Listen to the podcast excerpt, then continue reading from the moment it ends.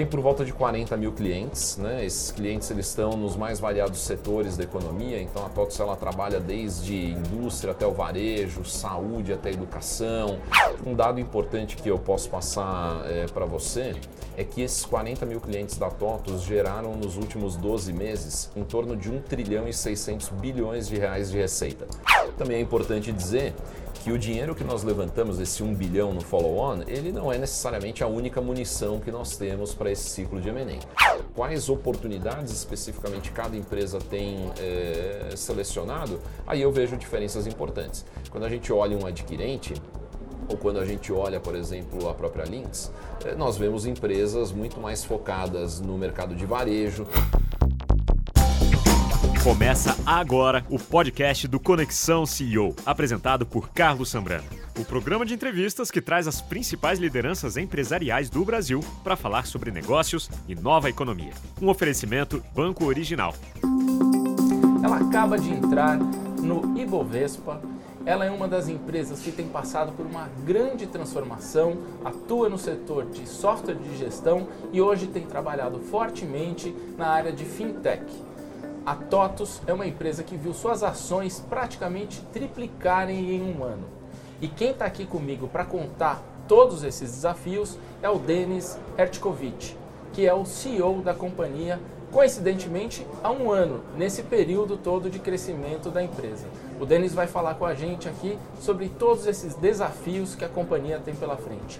Denis, muito obrigado por estar aqui no Conexão CEO, nos estúdios da B3. É um prazer recebê-lo. Obrigado, é um prazer estar aqui. Agora, eu te pergunto, você está na companhia praticamente há um ano, foi novembro de 2018 que você assumiu o posto de CEO e a empresa nesse período deu um salto uh, pelo menos no que diz respeito à valorização da ação negociada na B3, na Bolsa. Uh, tenho aqui até um número aqui, no, no começo do ano passado estava em 28,65 a ação, terminou em 30 de novembro em 64,55 e já está ultrapassando a casa dos 70 reais. É coincidência ou o que, que você tá, fez para que as ações chegassem nesse patamar?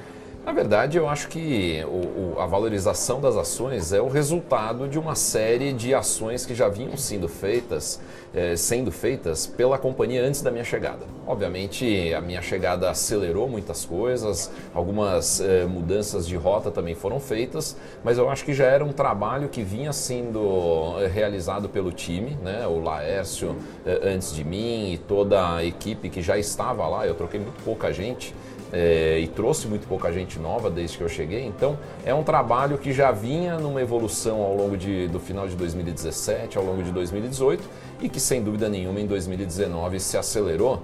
E eu acho que a coisa mais importante é que essa valorização das ações ela vem a reboque de uma melhoria operacional e financeira muito boa, muito grande do negócio. Né? Então, se você olhar os resultados eh, de vendas, a lucratividade, margem e tudo mais, eh, todas elas evoluíram também de uma maneira bastante importante e sustentaram essa valorização das ações. Agora, você disse que é um trabalho que vem sendo feito desde 2017. Que trabalho é esse? É um trabalho de recuperação de qualidade de produto. Né? A gente tem um indicador é, chamado de NPS, o Net Promoter Score, que é hoje o, o indicador mais padronizado para medir é, a satisfação de clientes. E isso veio numa evolução muito grande. Né? Ao longo de 2019, esse número, esse indicador, ele mais do que dobrou. Né? Então, a qualidade para nós ela tem uma relevância muito grande. É, o foco, obviamente, é, em receitas recorrentes, nas receitas de licenças, que são as receitas mais nobres e as receitas que nos dão é, mais previsibilidade também. Houve um foco total em software, então a gente fez a venda da nossa estrutura de hardware, por exemplo, isso deixou a companhia mais leve. É, nós também fizemos mudanças na estrutura comercial no sentido da remuneração, é, privilegiando mais novas vendas, seja para clientes novos, seja para base. A gente também fez uma melhoria muito importante no relacionamento com os nossos franqueados. É, a TOTS ela tem uma característica muito particular que é o fato dela ter mais ou menos metade da venda dela baseada em franqueados, né? não em canais, não em distribuidores normais, em franqueados. E a relação com essas franquias, ela de alguns anos para cá não vinha tão boa, não vinha tão próxima. Né? E nós recuperamos esse relacionamento, essa proximidade com as franquias e isso somado com todos esses outros fatores, além de uma melhoria do churn também, o churn é a perda, o índice de perda de clientes, isso também caiu eh, fortemente ao longo de 2018 e principalmente de 2019. Então, na hora que você soma tudo isso, a gente conseguiu realmente um resultado bem mais forte do que a gente entregou nos anos anteriores. Quais são os índices? Você falou de churn, o, o, qual que é o índice hoje? Então, hoje a gente divulga um número que é muito próximo do que é o churn, que é a taxa de renovação de clientes. Né? E essa taxa ela está girando hoje muito próxima de 99% por trimestre, que é acima, até um pouco acima do índice histórico. Basicamente o que nós perdemos, né, eu diria mais da metade do que nós perdemos de clientes, né, do que não é renovado, na verdade é a mortalidade natural de clientes. O cara fechou as portas. Né? É o que eu brinco, é como se nós fôssemos passageiros é, nessa situação. É muito raro a TOTOS perder um cliente e tem sido cada vez mais raro a gente perder um cliente, principalmente no ano de 2019. Quantos clientes a TOTOS tem no total? Hoje a gente tem por volta de 40 mil clientes. Né? Esses clientes eles estão nos mais variados setores da economia. Então a TOTOS ela trabalha desde indústria até o varejo, saúde até educação, é, serviços, logística, é, agribusiness, jurídico. Então a gente pega basicamente todos os setores portes diferentes de clientes também. A gente trabalha desde clientes de bilhões numa unidade específica chamada de Large Enterprise. O nosso coração, obviamente, é o SMB, o, os pequenos e médios, uh, as pequenas e médias empresas, entre 20 e 500 milhões de reais de receita. E nós temos uma unidade pequena também para clientes menores chamada de MPN, né, eh, focada exatamente em clientes abaixo de um milhão de reais de receita. Então a gente tem uma atuação bastante ampla, Acho que um dado importante que eu posso passar é, para você é que esses 40 mil clientes da TOTOS geraram nos últimos 12 meses em torno de 1 trilhão e 600 bilhões de reais de receita. Caramba! Isso é um número quilométrico, né? Eu, como, como eu brinco, e ele equivale a mais ou menos um quarto do PIB brasileiro. Então a TOTOS ela consegue ter um alcance em termos de clientes é, que basicamente nenhuma outra empresa no mercado tem. A TOTOS hoje fatura quanto? Quantos empregados tem? Funcionários? A, tem? a TOTOS, ela, ela no, no ano de 2018, a gente não fechou ainda o, o resultado de 2019, mas em 2018 a gente faturou em torno de 2 bilhões e 200, é, tirando a parte de hardware que nós é, vendemos ao longo do ano passado. É, e a outra pergunta que você número fez, de número de funcionários. 7 mil mais ou menos funcionários próprios, né? E se a gente somar toda a estrutura de franquias, a gente chega em torno de 12 mil pessoas. Agora você falou do, de quanto passam pelos sistemas da TOPS, né? Os clientes têm um, um trilhão e 600. 600 bilhões de reais, que é um volume muito grande. Como a TOTOS está fazendo para conseguir eh, ter mais sinergia e ganhar, eh, capturar eh, ganhos é, em relação a todas essas transações, a esse montante todo? Legal, essa é uma pergunta fundamental e, e, e, a gente conseguir responder isso de uma maneira adequada é exatamente a grande mudança estratégica que a gente tem feito na companhia. Então, é, a TOTS ela sempre teve no seu DNA, na sua tradição, é, focar no, no, software de gestão, como você falou no começo, no ERP, é, no software de RH, de folha de pagamentos, por exemplo. Esses sistemas, eles são como um encanamento, digamos, ou como uma fiação elétrica é, numa, numa construção. Você precisa daquilo para abrir a tua empresa, mas não necessariamente esses sistemas vão te ajudar a ter uma performance do ponto de vista de vendas é muito melhor, ou também não necessariamente vão te ajudar a ter acesso, por exemplo, a capital é, mais simplificado e mais barato.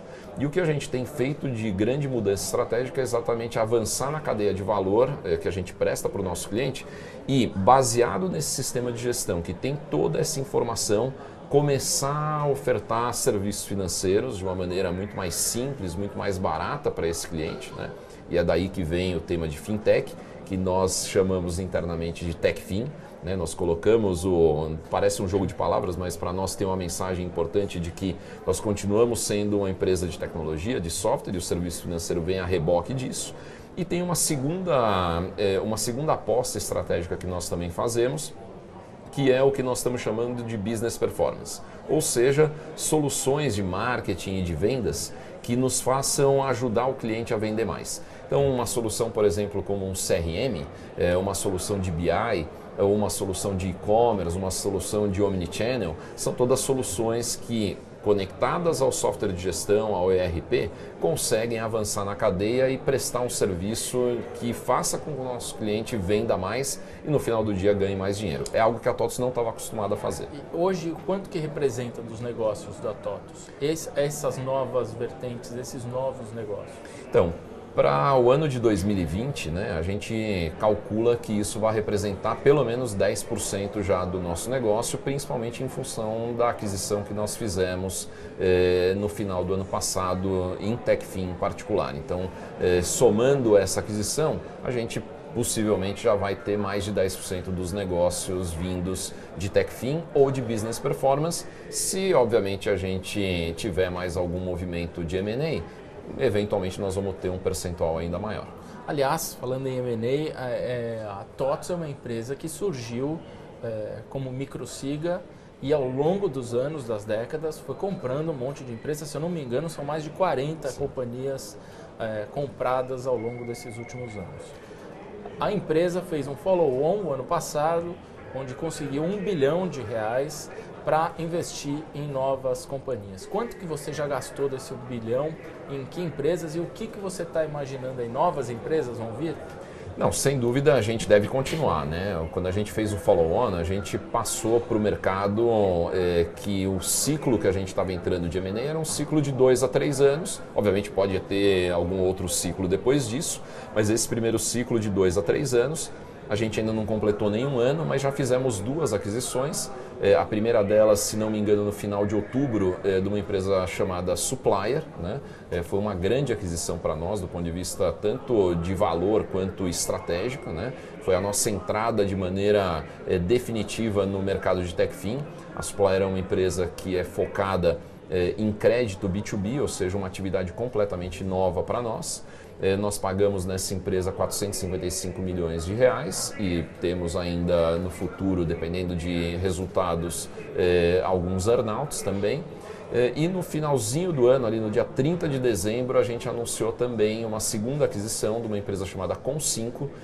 A Com5 é a líder no software de gestão para supermercados, principalmente supermercados de médio e grande porte. É, na Com5 a gente está pagando 197 milhões de reais. Então, somando as duas, dá por volta de 650 milhões do 1 bilhão. Agora, acho que também é importante dizer que o dinheiro que nós levantamos, esse 1 bilhão no follow-on, ele não é necessariamente a única munição que nós temos para esse ciclo de M&A. A TOTS é uma empresa extremamente rentável, geradora de caixa, é, então a gente imagina que nesse ciclo de dois, três anos a gente vai continuar gerando é, recursos além desse 1 bilhão levantados no follow-on para ter uma, uma execução de M&A ainda mais forte do que pura e simplesmente o dinheiro do follow-on. E que empresas vocês estão olhando agora? Vocês têm esses 350 bilhões ainda em caixa para fazer aquisições e, como você disse, ainda vocês geram caixa e pode ter mais, mais recurso para comprar outras empresas. Quais empresas vocês estão olhando? Que áreas vocês estão olhando? A gente construiu uma estratégia de M&A com quatro pilares básicos. Né? O primeiro pilar é o que a gente chama de defender ou reforçar o nosso core business de RP e, e, e RH. Então, pode haver alguma oportunidade que seja eh, de uma empresa muito parecida com a nossa, eventualmente fazendo é, um sistema de gestão com um formato um pouco diferente, mas esse é um pilar é, que pode sim gerar alguma atividade. Um segundo pilar é o que nós chamamos de aprofundar a nossa presença dentro de verticais. Então a gente tem sistemas que são esses de RP mais horizontais, mais generalistas, e a gente tem aplicações também que são verticais para cada um dos segmentos da economia. Então o varejo exige soluções específicas do varejo, a indústria a mesma coisa e por aí vai. Então existem alguns segmentos, que eu obviamente não posso te dar detalhes, é, mas existem alguns segmentos onde a gente eventualmente não tem a liderança que a gente gostaria ou não tem um portfólio tão forte como nós gostaríamos e podemos sim fazer algumas aquisições também nesse segundo pilar. Um terceiro pilar seriam é, oportunidades que nós chamamos de cross-sell, vendas cruzadas ou de upsell dentro dessa base de 40 mil clientes. Então, é, existem N soluções que podem ser plugadas dentro do nosso ERP e que poderiam ser vendidas para essa base. E o quarto pilar é, é, a maior novidade. A Supplier, por exemplo, que eu acabei de comentar, entra dentro desse quarto pilar, que é a aquisição que nos ajude a construir novos mercados seja no braço de TechFin, seja no, no braço de Business Performance. Então, provavelmente vão vir mais aquisições nesse último pilar que você mencionou. Pode vir, sem dúvida nenhuma. A gente tem oportunidades e um pipeline nessas quatro, nessas, nesses quatro pilares da estratégia. Vocês têm uma equipe específica de M&A dentro Sim. da empresa? Sim. Porque é uma empresa que absorve outras muitas outras empresas, né? Como é que é esse processo? É um processo complicado? É super complicado. Você, na verdade, eu, eu poderia dividir esse processo em duas etapas. Né? Você tem uma etapa é, de mapeamento de alvos, de definição de estratégia é, e de execução efetivamente da negociação do, da compra. Né? Isso é uma arte é, e é uma capacidade que a gente desenvolveu ao longo desses vários anos e dessas mais de 40 aquisições. Então, isso é tocado dentro de casa, sem dúvida nenhuma. E tem uma segunda, uma segunda expertise, que é, uma vez que você fez a aquisição, como integrá-la de maneira a fazer com que um mais um seja três, ou no mínimo dois, eh, e não menos do que a, a soma das partes. Né? E a gente tem uma estrutura também dentro de casa, totalmente focada nessa integração, além do fato de que todas as principais áreas, eh, tanto de negócios quanto de apoio da empresa, seja uma central de serviços compartilhados, seja a nossa estrutura de RH, estrutura de TI, estrutura comercial, essas estruturas já têm dentro de si também pessoas e conhecimentos, expertises eh, que são ligadas à, integração, à recepção de uma empresa eh, que a gente compra. Claro que cada história é diferente da outra, não tem uma receita de bolo, né? então é, a supplier vai ser integrada de uma maneira, a Com5 vai ser integrada de outra, mas a gente já tem uma experiência que nos permite fazer isso com um razoável grau de sucesso. Vocês têm uma cultura, obviamente, a empresa tem uma cultura, quando absorve outras empresas, vem companhias com outras culturas. É, como é que vocês fazem? Vocês é, tentam passar a cultura da TOTUS pra, para essas empresas ou vocês também aproveitam algumas uh, alguns uh, costumes dessas outras empresas e absorvem dentro da TOTUS? Como é que é esse formato? É uma via de mão dupla ou é uma via, é uma via de mão única? Olha, comprei vocês, agora é a cultura da TOTUS. Não, não, sem dúvida é uma via de mão dupla. É, eu costumo brincar que se a gente comprou uma empresa né, e gastamos ali centenas de milhões de reais e estamos envidando muito esforço para isso, significa que as empresas têm muita coisa de bom. É, então, mesmo que elas sejam menores do que a TOTUS, elas têm muita coisa boa, senão a gente não estaria comprando. E você não aproveitar o que essas empresas têm de bom e traços, elementos da cultura delas é, que sejam positivos, seria um erro, seria a gente estar tá, é, desperdiçando é, é, elementos positivos. Então, sem dúvida, é uma via de mão dupla, não é algo imposto e a cultura da TOTUS, sem dúvida nenhuma, é uma cultura extremamente colaborativa, inclusiva e que reflete no final do dia um pouquinho de cada uma dessas mais de 40 aquisições. Quer dizer, a cultura da TOTUS, parte dessa cultura é exatamente você estar aberto a receber eh, elementos e, e, experiências que venham de outras empresas, empresas que nós eh, adquirimos. Tem uma questão aí que eu queria te perguntar, que é mais pessoal, que é a seguinte: a TOTUS é uma empresa, é, obviamente uma empresa de capital aberta, é, de capital aberto, só que tem um dono, um, um, controlador muito forte, um nome muito forte, que é o Laércio Cosentino, que foi a pessoa que criou esse negócio a partir do zero, criou uma potência, uma empresa hoje com valor de mercado superior a 13 bilhões de reais. Você assumiu o posto dele, ele foi para a presidência do conselho da companhia tem um peso grande assumir o posto de uma pessoa que ficou décadas no comando da empresa, que é assim, praticamente o DNA dele se confunde com o DNA da empresa? Olha, é uma baita responsabilidade, sem dúvida nenhuma. Quer dizer, o, Laércio, como você bem disse, ele, além de ser o fundador, de, de ter sido CEO durante mais de 30 anos da companhia, ele é uma referência, uma lenda, efetivamente, do mercado de tecnologia no Brasil. Difícil ter uma pessoa com uma história é, mais bem sucedida do que a dele dentro do nosso mercado de tecnologia e dentro de software, sem dúvida, ninguém tem é, o, o, o, histórico é, bem sucedido do Laércio. Agora, dito isso, é, eu, eu brinquei no, numa primeira reunião que eu tive com investidores, logo que eu assumi, me fizeram a pergunta como é que era estar calçando os sapatos do, do Laércio. Né? A pergunta foi feita em inglês, uhum. em português talvez não fique tão bonita a pergunta, é, e a minha resposta ela foi muito natural de que eu não estava calçando os sapatos do Laércio. Quer dizer, é, a figura de fundador, a figura, a figura de lenda do mercado, é, é uma figura que é do Laércio eternamente eu nunca vou ser o fundador é, da TOTOS. Né? O que eu estou tentando ser é o melhor CEO que a TOTOS já teve é, até hoje. Então, quando você faz essa separação, né, o Laércio com o papel e a história e a representatividade dele que continuam existindo e vão continuar existindo, e eu com o meu papel e com a minha construção de uma nova história, de um novo ciclo, é, fica fácil de você entender onde está essa responsabilidade e conseguir administrar isso de uma maneira saudável. E ele te dá liberdade para trabalhar? Sem dúvida. É, você consegue trabalhar do jeito que você imagina? É, porque geralmente o dono sempre fez de um jeito e tem aquela cabeça, olha, eu sempre fiz isso, a empresa chegou aqui e é dessa forma.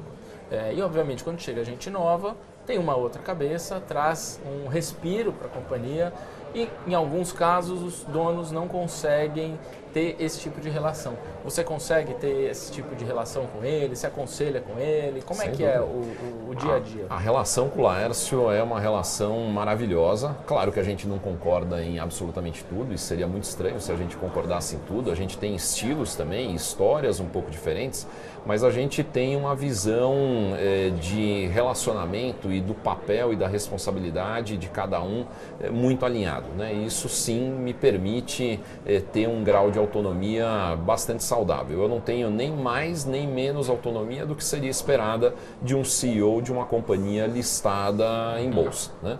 É, o Laércio também tem, obviamente, o trabalho de, de adaptação dele é, nessa função nova de chairman da companhia e ele tem feito um belíssimo trabalho nesse sentido. É, o meu time costuma brincar que é, eles ganharam o Denis sem perder o Laércio. Né? Então, ter uma pessoa com o histórico, com o conhecimento que o Laércio tem como presidente do conselho, é um grande ativo que a TOTOS tem uhum. e eu, pessoalmente, sem dúvida nenhuma, me aproveito muito desse ativo é, que é ter o Laércio lá. Agora, sem dúvida nenhuma, no dia a dia a companhia tem é, a sua autonomia, eu tenho a minha autonomia. E acho que é importante botar um ponto também o Laércio hoje, apesar de ser um grande acionista é, da companhia, a companhia não tem um controlador. Né? O, o, a companhia tem hoje 85% mais ou menos do capital dela pulverizado, é uma corporation é, de verdade. Né? É, ela tem um conselho de administração hoje com nove membros, oito deles são independentes. Então o Laércio tem o, a representatividade dele pela história é, que ele tem como fundador da companhia e ainda é um acionista relevante, mas a TOTOS ela não tem um controlador, né? ela já é uma empresa profissionalizada é, já há muitos anos. Falando em ativo, você falou em ativo e eu me recordei aqui das várias compras que a, que a TOTOS fez. Uh, uma das compras é a Bematec, que foi comprada, uma empresa que foi comprada em 2015, se eu não me engano, por 550 milhões de dólares. E foi de reais. De, de reais, desculpa. 550 milhões de reais. E foi vendida em 2000, o ano passado, o ano passado 2019. por 25 milhões de reais. É, foi um mau negócio? Olha, é, é sempre mais fácil você dizer isso depois que as coisas aconteceram. Né? É, certamente não foi o negócio mais bem sucedido que nós fizemos dentro da, da TOTS e isso, quando eu cheguei, já era um ponto pacificado dentro da companhia. Né? É, agora, é importante dizer que a Bematec, na verdade, era a junção de dois negócios: um negócio de hardware e um negócio de software. Né? O que nós vendemos no ano passado pelos 25 milhões de reais foi a parte de hardware, que era uma parte bem mais difícil é, para nós, porque a TOTO sempre focou exclusivamente no software, não tinha conhecimento e não tinha é, é, experiência mesmo é, em como gerir um negócio de hardware e a sinergia desse hardware com o software no final se provou muito pequena. Então a venda que nós fizemos foi da parte de hardware, a parte de software continua conosco e nessa parte de software nós fomos extremamente bem sucedidos. Se hoje nós temos uma presença importante, por exemplo, dentro do varejo eh, ou dentro, por exemplo, de hotelaria, eh, essa presença foi construída exatamente com a aquisição da Bematec. A TOTS entrou nesse começo de ano no Ibovespa. O que representa isso para a companhia? Ah, uma grande conquista. É, começar o ano já com essa notícia foi algo bastante positivo.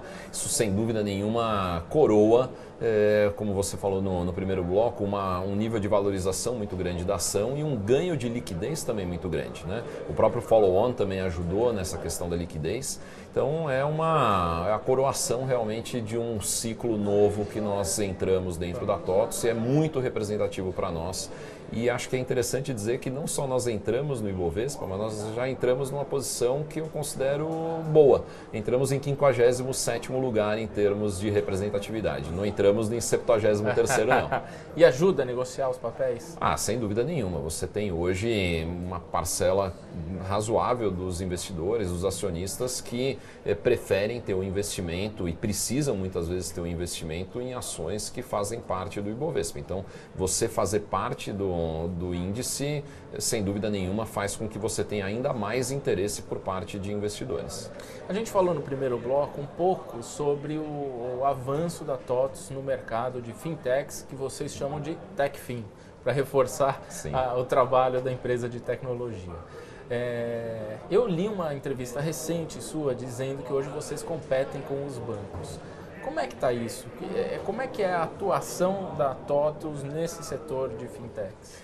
É, a gente compete e a gente coopera. Né? É. Eu brinquei com você um pouco antes da gente começar, é o que a gente chama no final de competition. Né? Um dia você está batendo, outro dia você está dando a mão. É essa a nossa relação hoje com bancos, com adquirentes e com vários outros players de mercado, uma relação absolutamente saudável que, que nós vemos como grande oportunidade? A gente entende que o nosso cliente ainda tem uma dificuldade grande de ter acesso a determinados tipos de serviços financeiros e mesmo quando ele tem esse acesso, a jornada desse cliente não é uma jornada tão boa e o custo desses serviços financeiros também não é um custo eh, adequado para esse nosso cliente. Então, a partir dessa percepção, eh, dessa oportunidade, eu chamo todos esses problemas, essas dificuldades para nós, no caso de oportunidades, a partir dessa identificação das oportunidades, a gente traçou uma estratégia de procurar ampliar, simplificar e baratear o acesso a esses serviços financeiros para a nossa base de clientes. Que serviços, por exemplo? Então, o primeiro que nós começamos foi numa parceria com a rede, é, lá em março, se não me engano, do ano passado, na oferta de adquirência para os nossos clientes de varejo. Né? É, mas, rapidamente, a gente percebeu que a maior oportunidade para nós estaria em crédito. Né? Claro que crédito é um mercado gigantesco, você tem é, dezenas, talvez centenas de modalidades diferentes de crédito, e a gente escolheu uma, é, uma modalidade em particular que se encaixa muito bem ao perfil de cliente que nós temos e ao perfil de solução tecnológica que nós temos, que é o crédito B2B, é, ou seja, pessoa jurídica, uhum. principalmente focado no que é a relação entre clientes e fornecedores. Então a compra da supplier é, é, a prova maior de que nós identificamos essa oportunidade de maneira ampla é, dentro da nossa base. A supplier nada mais é do que uma empresa que se insere dentro do relacionamento cliente-fornecedor.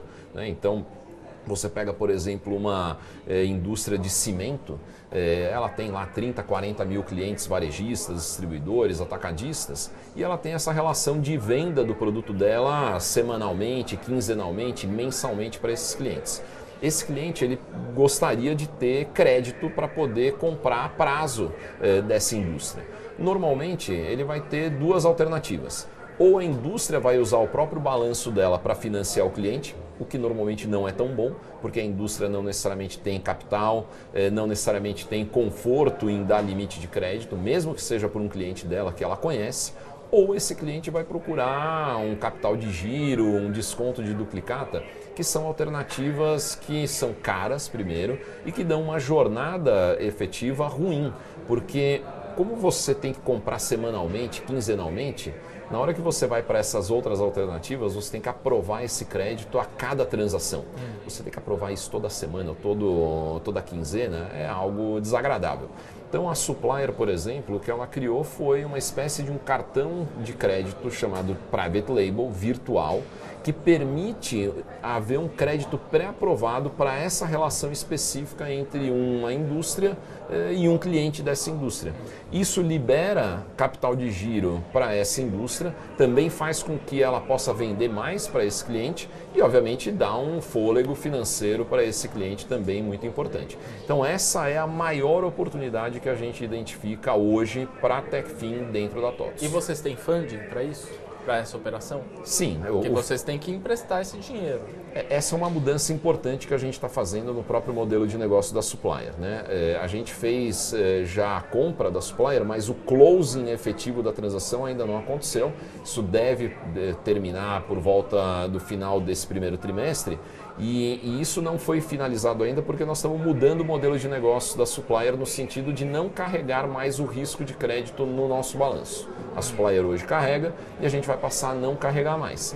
Isso naturalmente facilita também o próprio acesso a funding. Tá? Então não é uma preocupação hoje você ter acesso a um funding, nem em termos de volume, nem em termos de custo. Ela vai sair do, da estrutura da TOTS, então a Supplier? Não, a Supplier... Vai uma empresa separada? Ela vai TOTS. operar de maneira independente, porque inclusive a gente não comprou 100% da empresa, a gente hum. comprou por volta de 89% dela, os fundadores continuam eh, tendo por volta de 11%.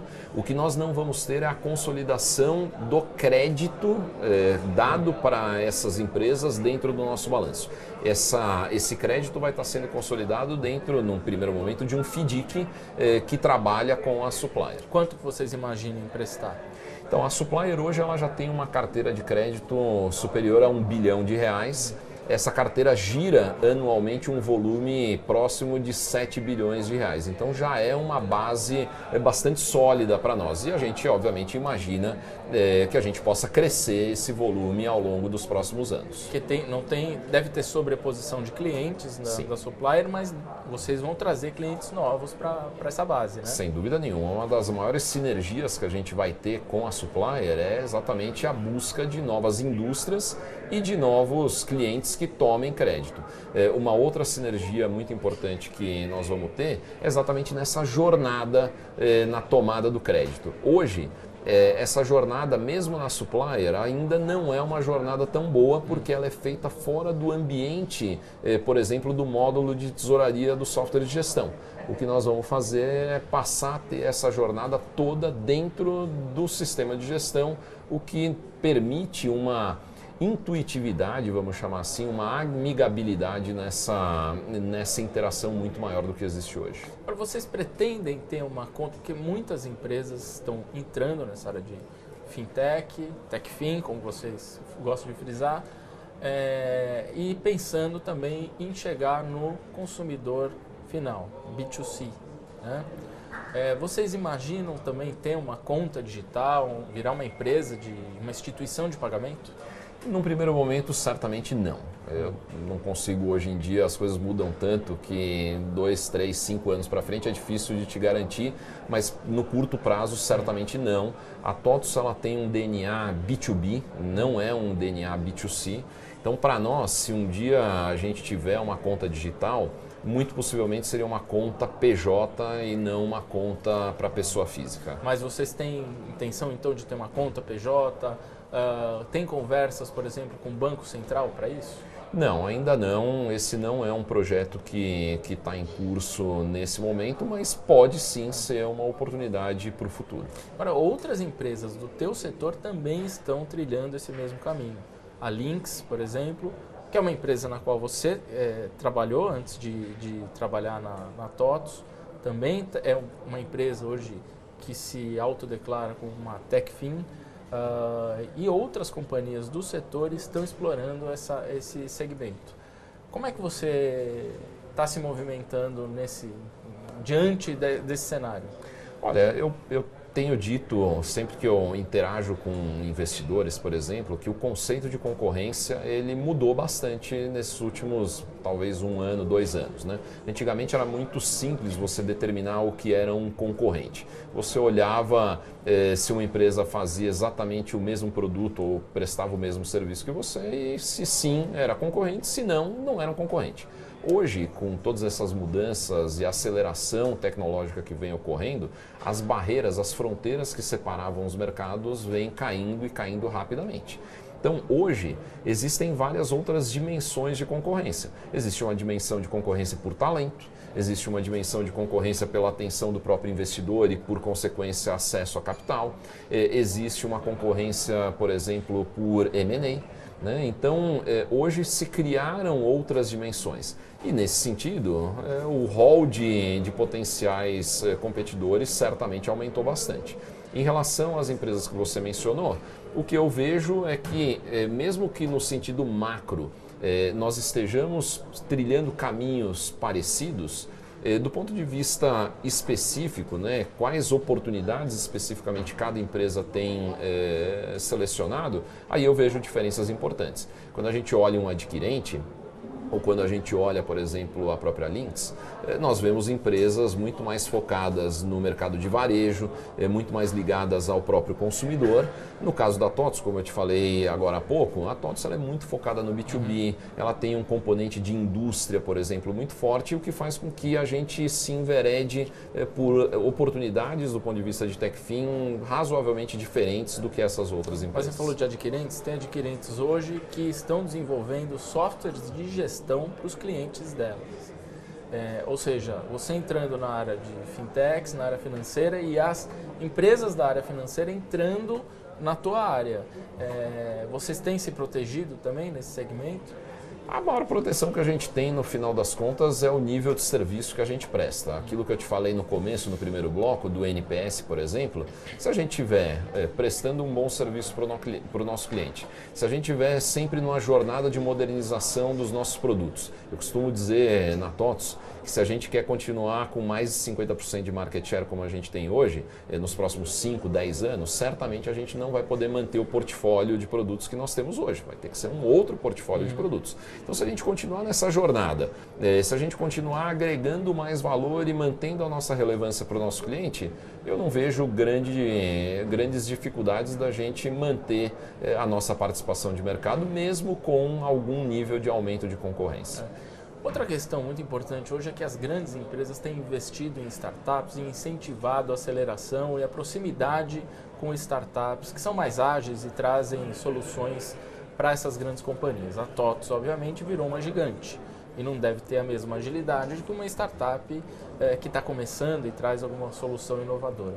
Vocês têm um centro de, de startups que é o IDEXO. É, vocês têm comprado startups? Como é que é essa relação? Ou vocês usam só as soluções dessas startups? Não, comprado startups a gente ainda não tem comprado. Obviamente ah. isso pode acontecer, não, não existe né, nenhum dogma, vamos chamar assim, dentro da TOTOS que nos impeça de comprar uma startup. Se a gente encontrar algo que é, faça muito sentido, nós temos é, é, mandato, digamos, para isso. Agora, o IDEXO ele tem uma importância enorme no sentido de fazer exatamente esse meio de campo entre uma empresa, como você mesmo disse, grande já, com todas as vantagens de uma empresa grande e todas as desvantagens também em termos de velocidade. Ele faz o meio de campo com essas startups startups. A gente tem hoje algumas dezenas já eh, de empresas dentro do, de startups dentro do IDEXO e o que a gente procura, principalmente com essas empresas no IDEXO, é criar parcerias. Né? Eh, a TOTS é uma empresa muito aberta a parcerias. A TOTS reconhece que ela não consegue, por mais que ela invista e por maior que ela seja, atender a tudo que o cliente dela precisa no tempo que esse cliente precisa sozinha.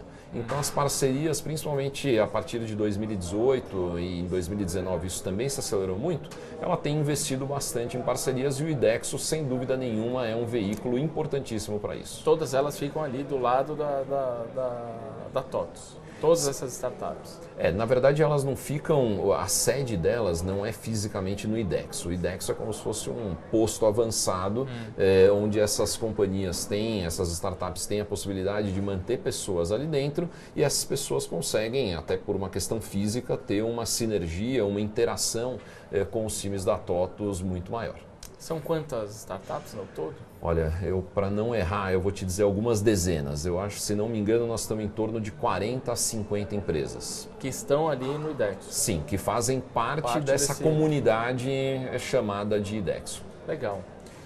Denis, eu tô, a gente está caminhando para o fim do programa e eu tenho algumas perguntas para você que eu sempre faço com todos os CEOs que vêm aqui no, no Conexão CEO. É um bate-bola rápido, mas eu queria que você me respondesse de bate-pronto. Vamos lá. Vamos lá.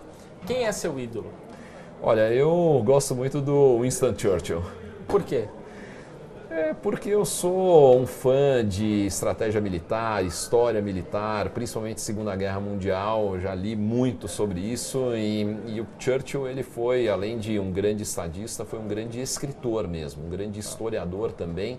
Então, os livros que eu li dele já há mais de 20, 25 anos atrás foram livros que me ajudaram a entender o que era a visão estratégica, o que era a aplicação é, dessa visão estratégica também no dia a dia. E você usa nos negócios isso? Sem dúvida nenhuma.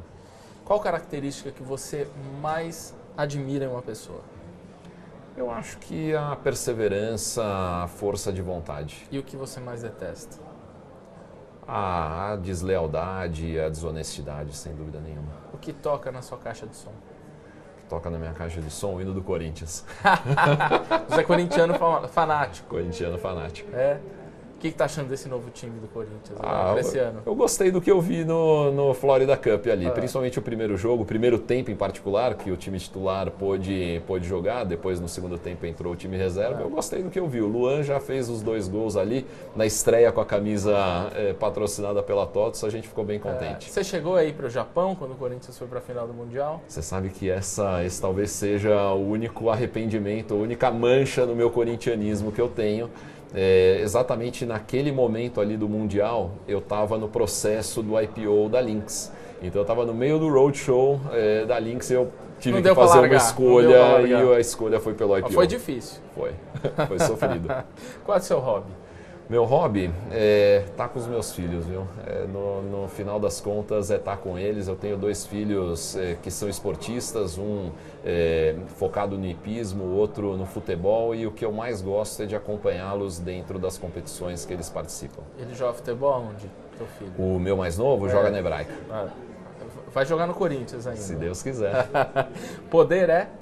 Poder é responsabilidade, é você entender o que, que isso te traz de responsabilidade. Muitas vezes as pessoas acham que o poder é o que te traz de benefício. Eu entendo que o poder é a responsabilidade que você passa a ter. O que te faz levantar da cama todas as manhãs? Ah, é a vontade de fazer. É a vontade de fazer. Eu costumo, eu tenho dito, a, a TOTS acabou de lançar uma campanha de marketing é, chamada de A TOTS Acredita no Brasil que Faz. E, e, eu acho que eu eh, e muita gente dentro da TOTUS, no final, somos as pessoas que fazem a TOTUS acreditar no Brasil que faz. Liderar é? Liderar é você dar espaço e é você encontrar as pessoas certas e conseguir tirar o melhor delas. E para finalizar, que conselho você daria para quem está começando na carreira hoje? Que você se preocupe com o teu desenvolvimento a médio e longo prazo. Que as decisões que, que sejam tomadas sejam decisões é, pensando num horizonte um pouco mais longo do que o dia de hoje, o dia da manhã ou a semana que vem. Maravilha. Denis, muito obrigado, obrigado. pela sua presença. Valeu. Esse foi o Conexão CEO, com a apresentação de Carlos Sambrana. Assine o nosso podcast, se inscreva no nosso canal no YouTube, Neofeed Brasil, e na nossa newsletter no site www.neofeed.com.br para receber notícias em seu e-mail. O Conexão CEO tem um oferecimento de Banco Original.